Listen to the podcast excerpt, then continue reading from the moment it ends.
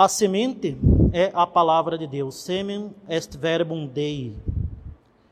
Nós temos neste domingo a conhecida parábola do semeador e dos diferentes terrenos em que cai a semente. Esta parábola é uma das é explicada pelo próprio Senhor. Ele deixa claro que a semente é a palavra divina. A semente é a palavra de vida. E assim o semeador é, em primeiríssimo lugar, Deus. Mas Deus encarrega sacerdotes para que dispensem a sua palavra, para que dispensem o seu ensinamento a todas as nações. Os diferentes terrenos são as almas, diversamente dispostas a receber a pregação da palavra divina. Então, neste domingo, a Santa Igreja continua a querer nos dispor para uma boa quaresma, para uma quaresma que seja frutuosa, que renda frutos a cem por um, como diz o próprio Evangelho para nos dispor todos a uma boa quaresma, que possa realizar nós uma profunda conversão, a igreja lembra ao semeador o seu dever de pregar oportuna e importunamente a verdade divina a todas as nações e lembra as almas o dever de serem uma boa terra receptiva à pregação do bom semeador. Então nós temos na no evangelho de hoje os deveres do bom sacerdote e os deveres do bom fiel. O bom semeador deve, em primeiro lugar, pregar a palavra de Deus e não a sua própria palavra. É necessário uma fidelidade extrema àquilo que ensina a Santa Romana Igreja. Ele deve transmitir aquilo que ele recebeu sem corrupção, sem emenda. Afinal de contas, acaso seria possível corrigir ou mudar aquilo que nos foi dado pelo próprio Senhor? Acaso nos colocamos no lugar de Deus? Acaso nos achamos melhores que Deus? Um sacerdote que prega qualquer outra coisa que não seja a doutrina de Cristo, ele prega a si mesmo e, portanto, prega, se coloca na mesma posição daquele que quer se colocar no lugar de Deus, aquele que quis se fazer Deus, isto é, o demônio. Quem não prega a Cristo, prega o demônio. Quem não prega a Cristo, ao invés de dar a boa semente, ao invés de plantar a boa semente, planta veneno. E é o que vemos hoje. Quanto veneno que é pregado e que destrói muitas almas. Com efeito, diz o livro dos Provérbios: Não acrescentes nada às palavras de Deus, para não serdes por isso repreendido e achado mentiroso. Com efeito, o sacerdote deve ter uma verdadeira pureza de intenção. Seu fim tem que ser dar testemunho da verdade, a exemplo de nosso Senhor Jesus Cristo. Dar testemunho da verdade para que todos tenham vida. Não deve buscar fins menos honestos como o renome, os elogios e a glória deste mundo. Aliás, ser elogiado, ser exaltado pelo mundo, é ser elogiado e ser exaltado por aquele que é o príncipe deste mundo, o demônio. E é claramente um mau caminho para a própria salvação. E o sacerdote que se condena jamais se condenará sozinho. O sacerdote que vai para o céu não vai sozinho para o céu. O sacerdote que vai para o inferno não vai sozinho para o inferno. O sacerdote, além disso, deve ter uma vida de oração profunda e deve pregar também o exemplo. O exemplo é indispensável. Uma pregação que é contrariada por um mau exemplo será sempre vã. O bom semeador, o bom sacerdote deve ainda praticar penitências a fim de que seus ouvintes se disponham bem. E isto é distinto do próprio do exemplo. O sacerdote deve rezar e fazer penitências pelos seus fiéis, por aqueles que vão ouvi-lo, para que a graça toque o seu coração antes de que as suas palavras o toquem. O sacerdote, evidentemente, deve ter uma ciência adequada e uma caridade ardente, pois só pode acender aquilo que arde, como dizia São Francisco de Sales. A eloquência na pregação não é o bem falar, mas é a caridade. E além disso, a sua missão é ensinar e salvar almas, e não agradar os outros. O pregador deve questionar-se, juntamente com São Paulo, apóstolo: é o favor dos homens que eu procuro ou o de Deus? Porventura, é os homens que eu pretendo agradar? Se agradasse aos homens, não seria servo de Cristo. Ele também diz: prega a palavra, insiste a tempo e fora de tempo, repreende, suplica, admoesta com toda paciência e doutrina, porque virá tempo em que muitos não suportarão a sã doutrina, mas multiplicarão para si mestres conforme os seus desejos. O homem, mais do que nunca, se coloca no lugar de Deus. E para isso, inventa a sua própria religião, e para isso, ele erige para si mestres conforme os seus desejos. Nós temos mais do que nunca bem clara a existência de uma religião do homem, uma religião do homem que quer ser fazer Deus e quer se colocar no lugar da verdadeira e única religião do Deus que se fez homem. E mais do que nunca é necessário pregar a verdade a tempo e fora de tempo com grande firmeza e com grande paciência, sem concessões, sem concessão alguma. E diante disso, o semeador não deve temer as perseguições por ensinar a verdade divina, nem deve temer os sofrimentos e privações.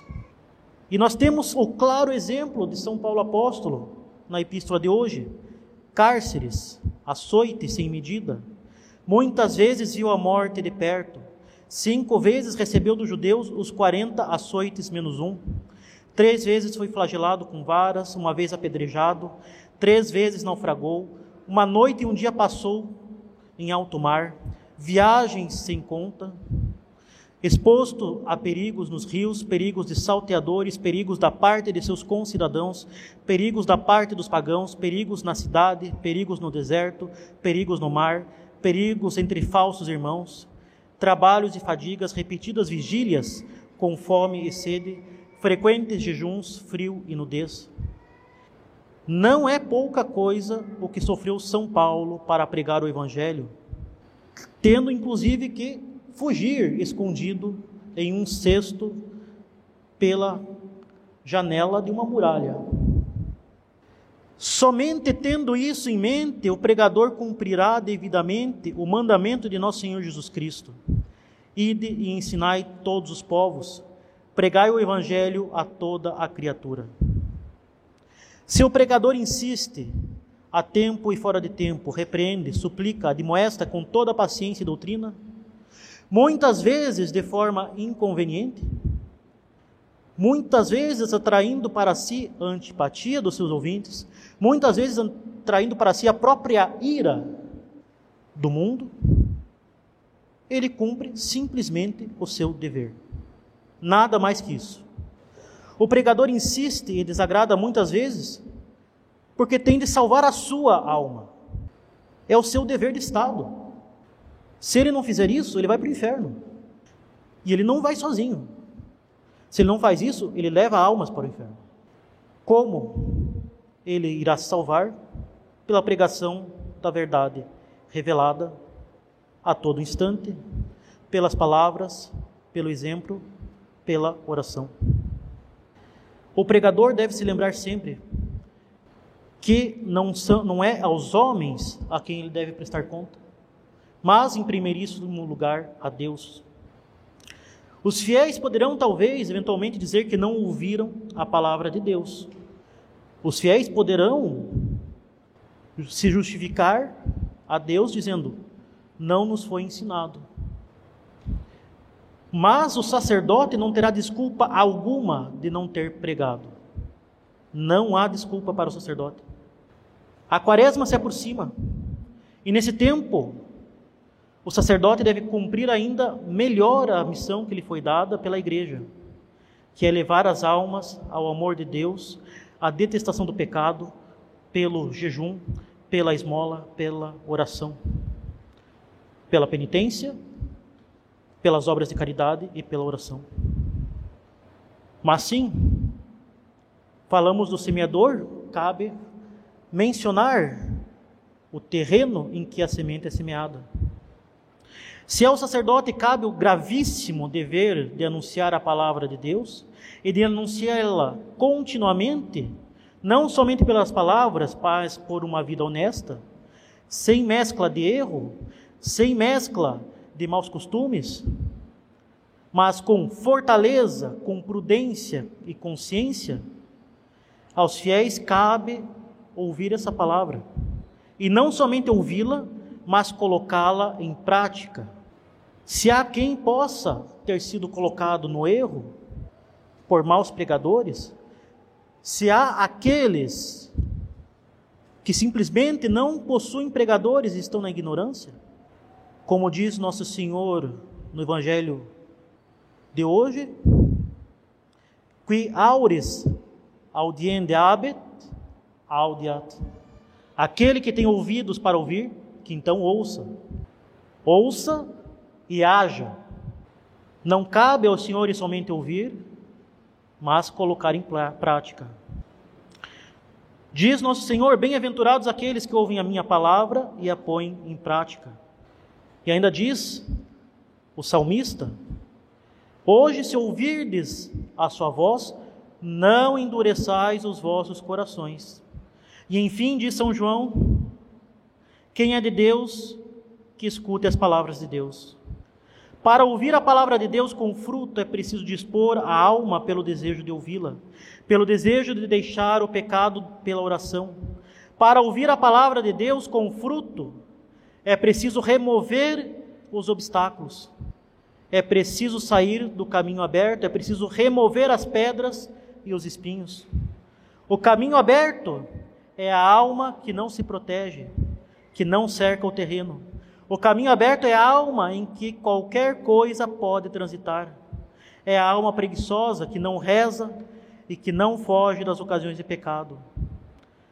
É possível que seja também a alma endurecida pelo pecado, porque o pecado endurece os nossos corações. Cada transitar é a alma preguiçosa que não reza e que não foge das ocasiões de pecado. É possível que seja também a alma endurecida pelo pecado, porque o pecado endurece os nossos corações.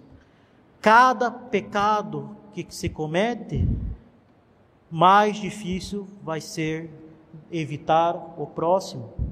Cada pecado venial, voluntário cometido, deliberado, nos deixa mais próximos, não somente do pecado mortal, mas da própria obstinação. Por isso, não basta se confessar. É uma um verdadeiro armadilha do demônio essa mentalidade. Ah, pequei, é só ir se confessar. A misericórdia de Deus estará sempre à disposição. Mas da nossa parte, até quando nós a enxergaremos? Até quando nós poderemos buscá-la? O pecado cega, o pecado obstina. Não basta simplesmente buscar a confissão, é necessário lutar para evitar o pecado. E não basta evitar o pecado, é necessário buscar verdadeiramente a santidade. A alma pode ser endurecida pelo pecado. O demônio a faz esquecer rapidamente a palavra de Deus. O pedregulho são as almas inconstantes, recebem a doutrina com gosto e alegria, apreciam a sua beleza e sua santidade. Até gostariam muito de ir para o céu, mas não tomam a firme decisão de, de se converter completamente e permanecem superficiais. E quando chegam as dificuldades, as tentações, as provações, as tribulações, voltam atrás. Correm rapidamente para as consolações sensíveis. Até gostariam de ir para o céu, mas logo que vem a tribulação, já querem se esquecer de tudo, querem ficar imersas em entretenimento, imersas em redes sociais, imersas em diversões múltiplas para fugir da cruz. E caríssimos, se nós fugimos da cruz, nós fugimos do paraíso.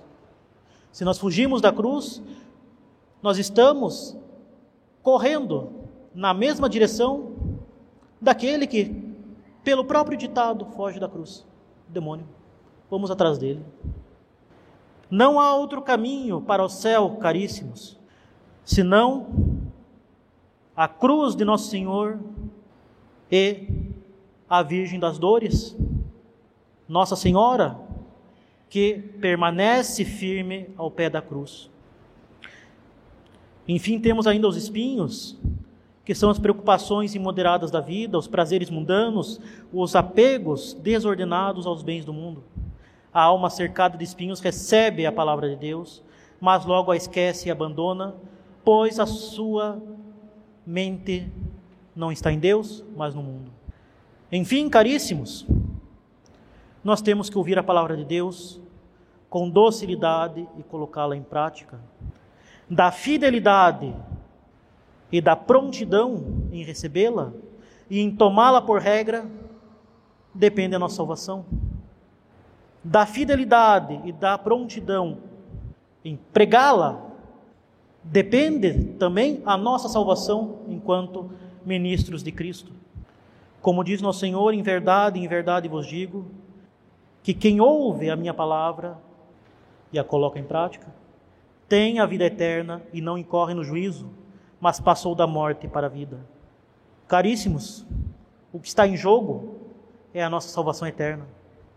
E com a nossa salvação não se brinca. Roguemos a Deus e à Virgem Santíssima, para que nós possamos sempre ter esta prontidão e fidelidade à doutrina recebida e transmitida para a nossa salvação, sem concessões e sem pusilanimidade. Louvado seja o nosso Senhor Jesus Cristo, em nome do Pai, do Filho e do Espírito Santo. Amém.